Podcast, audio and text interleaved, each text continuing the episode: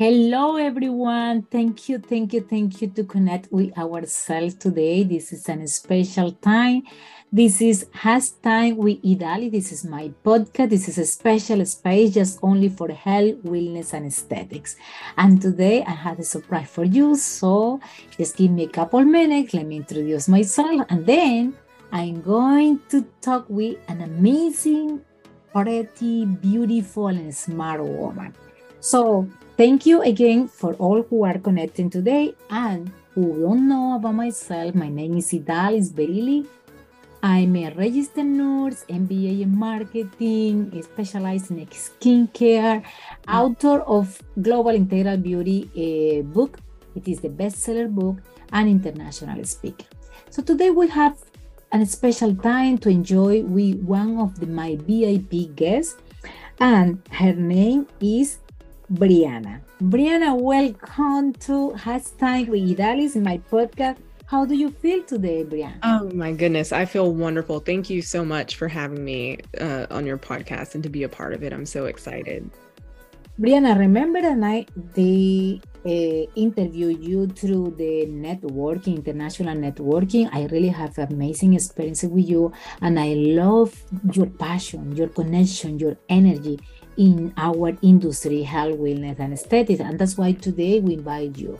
I would like to know that all my audience, all the people who are connecting today, uh, know more about yourself. But the best way to know about yourself is about your uh, through yourself. Tell me a little bit about your short life, but you have so big experience. Tell me about yourself, Sudha. Yes, so I've had um, quite a great life, a spontaneous one for sure. And um, I'm actually recently engaged. So I've got a fiance now, and we've got cute animals two dogs and two cats. And, you know, I really came into the aesthetic uh, industry full force. I mean, it was during COVID that I decided to join. And ever since then, it's been a wonderful ride. And it's one that I love, and it makes me happy every single morning. Yes, I really uh, appreciate your time because I know that you are busy. As as Brianna told, she is a licensed esthetician, laser technician, and founder of how you can pronounce that, uh, Brianna? Your the your company? Revive Aesthetics. Revive Aesthetics. She is uh, based in Dallas, and is from Dallas and New York today, our conversation. So tell me a little bit about your passion. How how that passion was started eh, in yourself, maybe for your family, friend, why you get that connection and passion with aesthetics? Yes. So, you know, um, being a African American woman, when I would go get facials, I could see like the hesitation in some people when I was like more aggressive, or you can go harder in the microderm. And um, just as my, my personal experience as a you know client i was like hmm you know there looks to be kind of a gap here. And so when i joined the aesthetic industry especially in the medical side of aesthetics i really saw there is a gap uh, for that specific demographic here in dallas. And so my passion came from really building the confidence um, but also the awareness that you can treat all skin types with, you know, chemical peels and with laser resurfacing. And um, my goal is to really just take that fear out of this sort of industry and conversation when it comes to, you know, your skin types of five and sixes. So um, I get a lot of my passion from that and, and creating that inclusivity. Thank you, Brianna. I really like the way how you can uh, connect with your your career. That's why uh, I invite you. But today I really want to focus in the in the area where you are really growing a lot. That is a laser hair removal or laser treatment.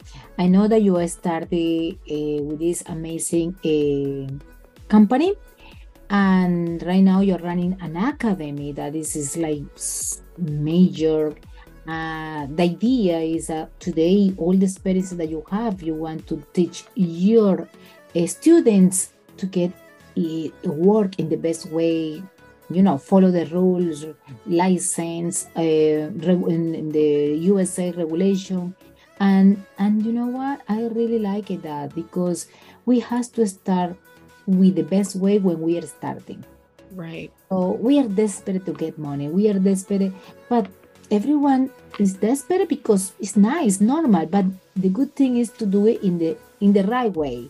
Um, you know follow the direction. I like to hear about what is your goal in your academic yeah, so my goal in my academics is to obtain my nurse practitioners. And I really think getting my nursing degree um, and getting my nurse practitioner's license is just going to open up that additional door that is within aesthetics of actually treating every skin type accurately.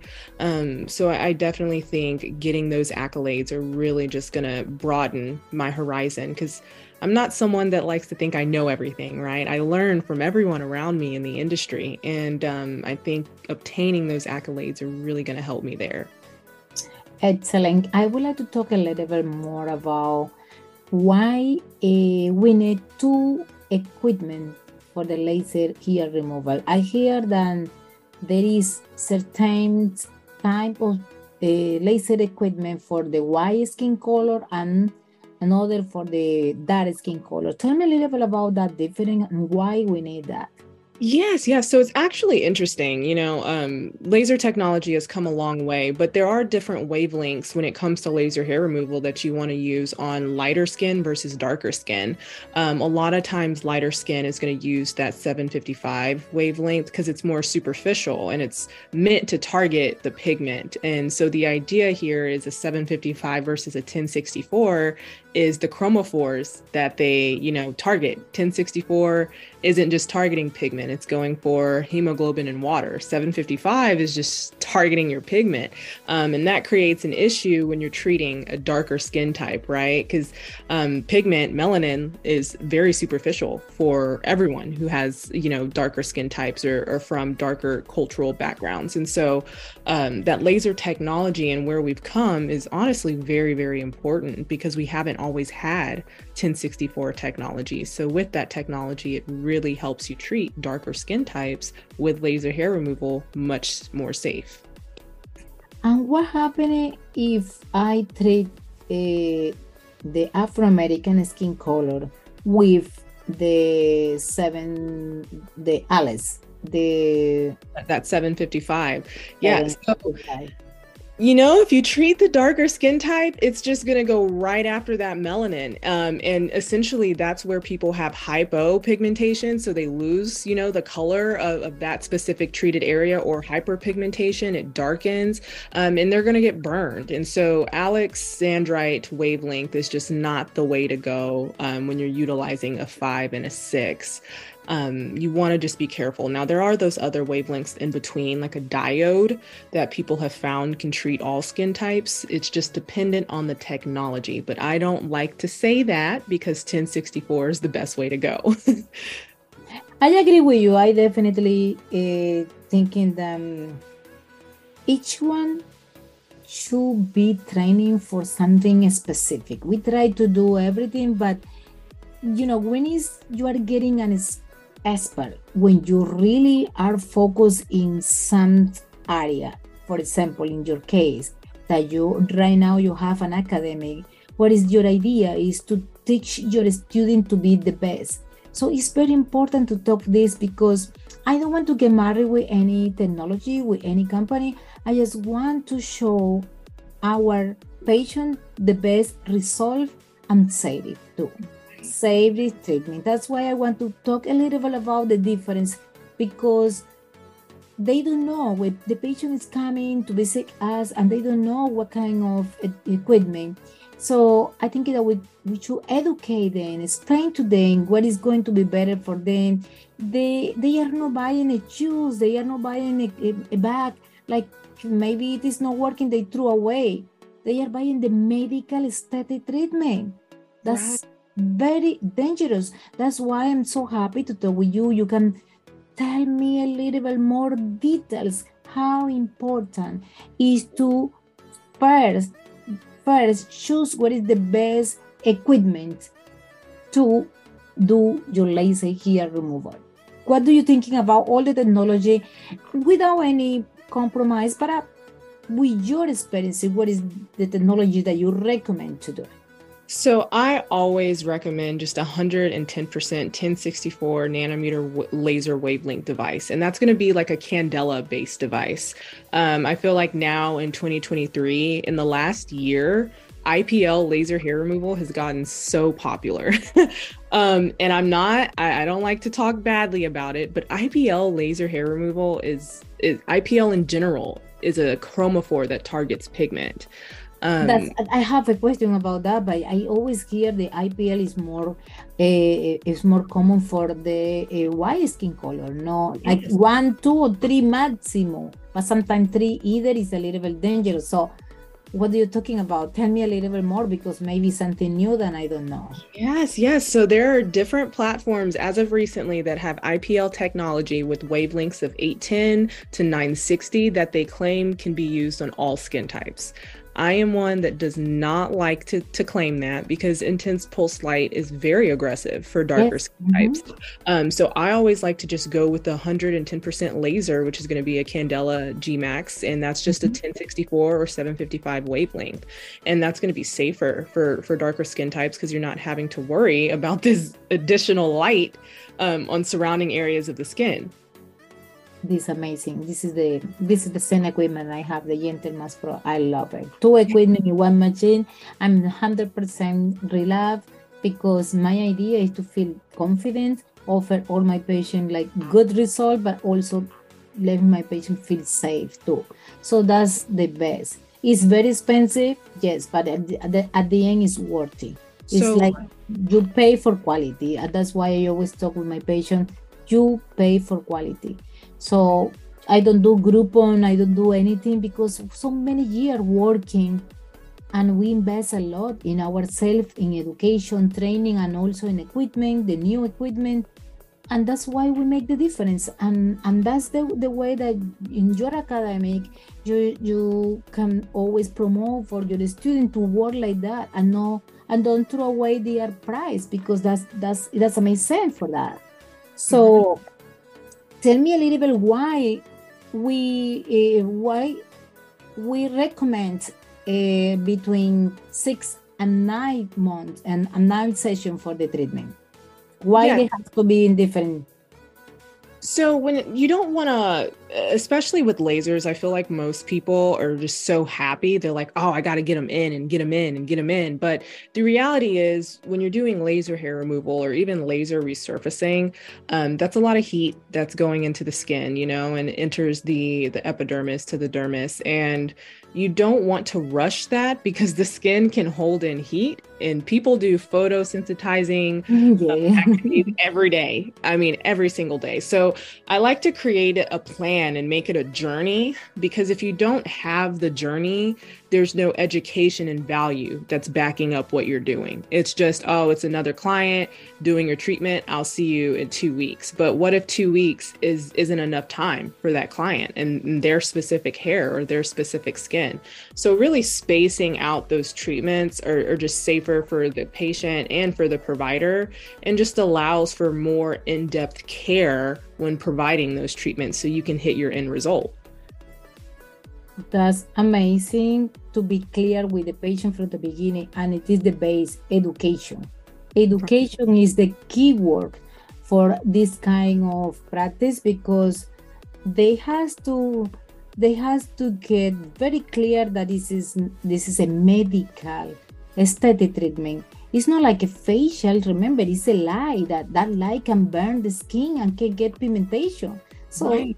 that's that, that's very dangerous. So that's uh, that's very important that we can you know talk with them educate them explain to them from the beginning and give and give them the real expectation. Because commercially commercially or marketing the name is laser hair removal but that's not the real name. The real name is laser hair reduction. Yes. that's the big difference. When you are talking with them from the beginning they know that it's not going to disappear what is the percent that you always you know explain to your patient the the reduction of the hair? What approximately So I like to give myself some space here because some people's hair doesn't react well and they don't okay. reduce a whole lot. So I actually like to say that most of my clients are going to see about a 65 to a 75% reduction. And that number right there is that safe space because that allows me to let them know like, hey, this isn't electrolysis. This isn't permanent removal but this is a reduction. So your growth is going to slow down. And when you say 65 to 75, it sounds a lot more realistic than saying 90 and then them coming back in six months after treatment because they have a little stubble because now they're upset. so using using that number has been successful for me in making sure they understand the expectation that's the most important i think if from the beginning be transparent with them and give them the real expectation. This is the key. When you're working with them, you show them like to be your professional ethic. You know, talk with them very clear, and also you can show the equipment, you can show the testimonial, you can show the satisfaction. That's very important too. But also, I always, always recommend them. You know, like this kind of work is together. We right. do our part as a professional, but they have to do their part too. They have to come in on time. They have to come in, you know, why we have to wait between six and eight weeks in in betweens. Yes, so six to eight weeks is ideal, especially when you're treating the body, but that's because of the stages at which our hair grows. So, um, a lot of people, and I don't expect people to know this when they don't do it, but your hair grows in three stages. You know, you've got your anagen stage, which is that growth phase, then you've got your telogen stage, and that's the transitional stage for the resting stage. So, if we're doing every six to eight weeks, it actually allows for your hairs that are on different growth cycles to go through that complete cycle so that once you shave and now it's treatment day, oh, we're really about to kill that hair root because the whole goal of laser hair reduction is to damage the hair root. So if we can't get to it because all of the hair is taking the energy, now we're just wasting treatments at that point. So waiting six to eight weeks for the hair cycles to go through that full cycle and then just shave it all down wonderful. Now we can hopefully get the, everything on the same cycle and hopefully get that reduction of 65 to 75% that we're trying to get to you know? Uh, i really congratulate you because laser hair removal is one i i think that is the the only only aesthetic treatment who are permanent. Right. Because either the plastic surgery it's not permanent. Remember, only two, three years, and then it's the, the, if you do like liposuction, the fat is coming from the other part of your body. So right. you do, you know, skin elasticity surgery too. You have after two, three years, again it's coming back, the saggy and everything. But laser hair removal, no more. So right. always it's going to disappear, like you say, 60, 70, maximum 80%.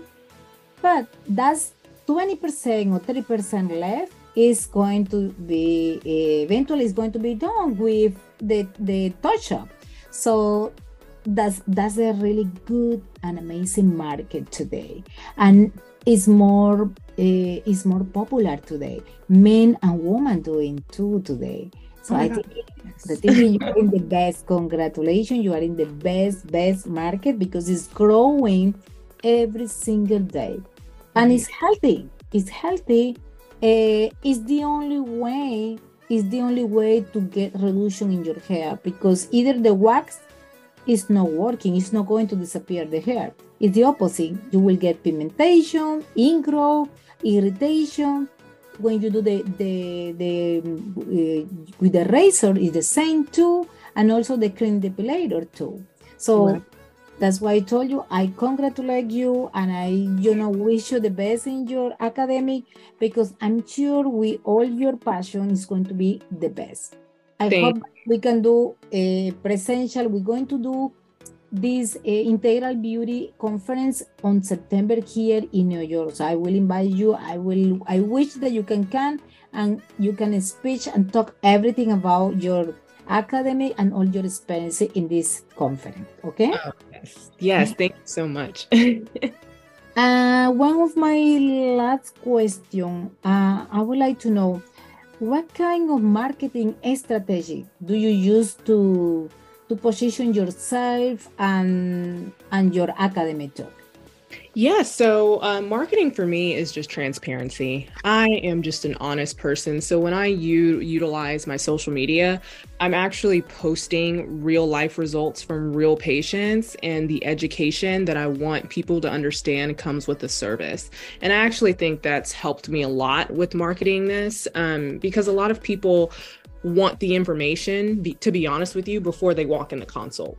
You know, they really do. Um, they want to have some idea of what they're walking into so they don't feel blindsided. So I really use my platform to educate the average person so that they have just a, a, regular knowledge of what laser is, what the skin is capable of. Because I mean, I know I want to know what's on my skin and what my skin is capable of and what it's not. And so I, I try to utilize um, just those basic factors, excuse me, when educating my patients on social media. And so that has been very successful for me so far, to be honest with you. It's been great. That's why I, I found you in the social media.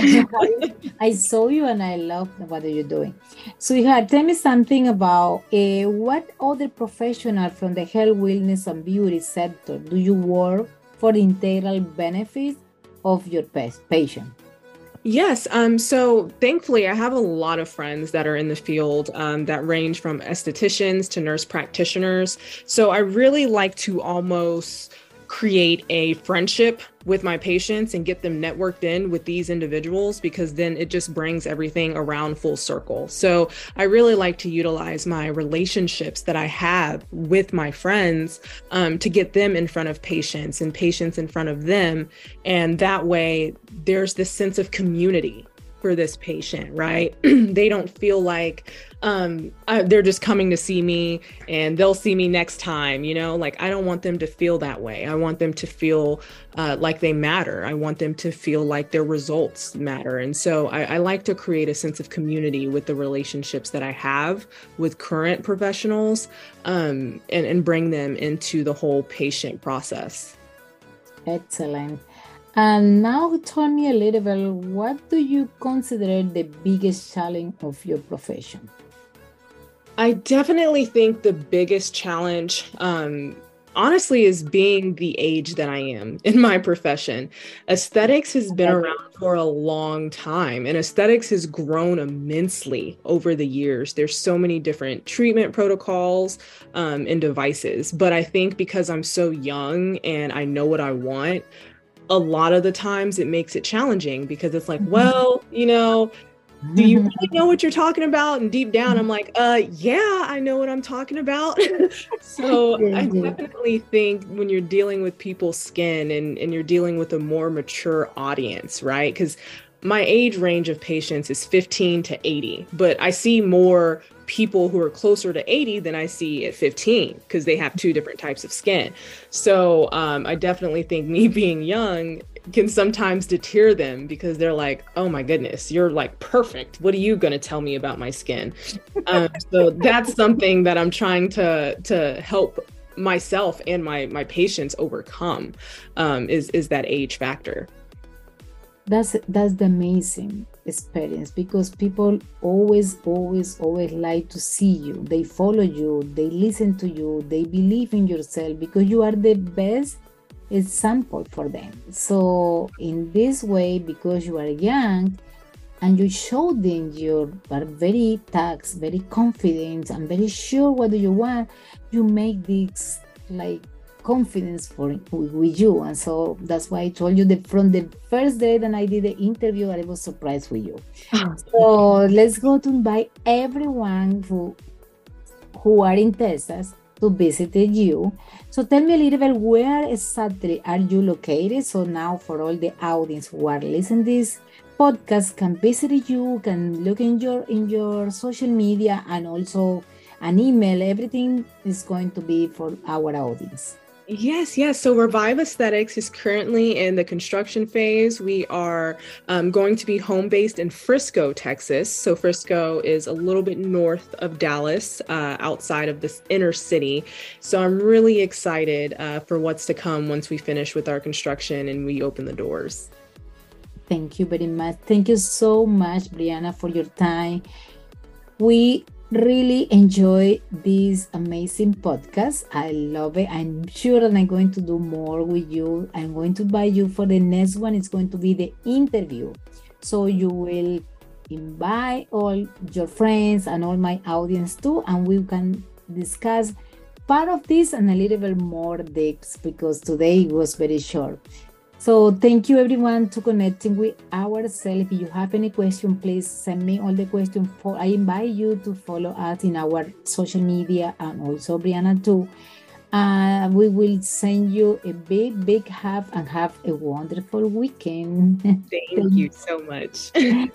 Thank you, Brianna. Enjoy and congratulations. So follow your dreams. This is an amazing time and you are in the right market. Thank, Thank you so much, dear.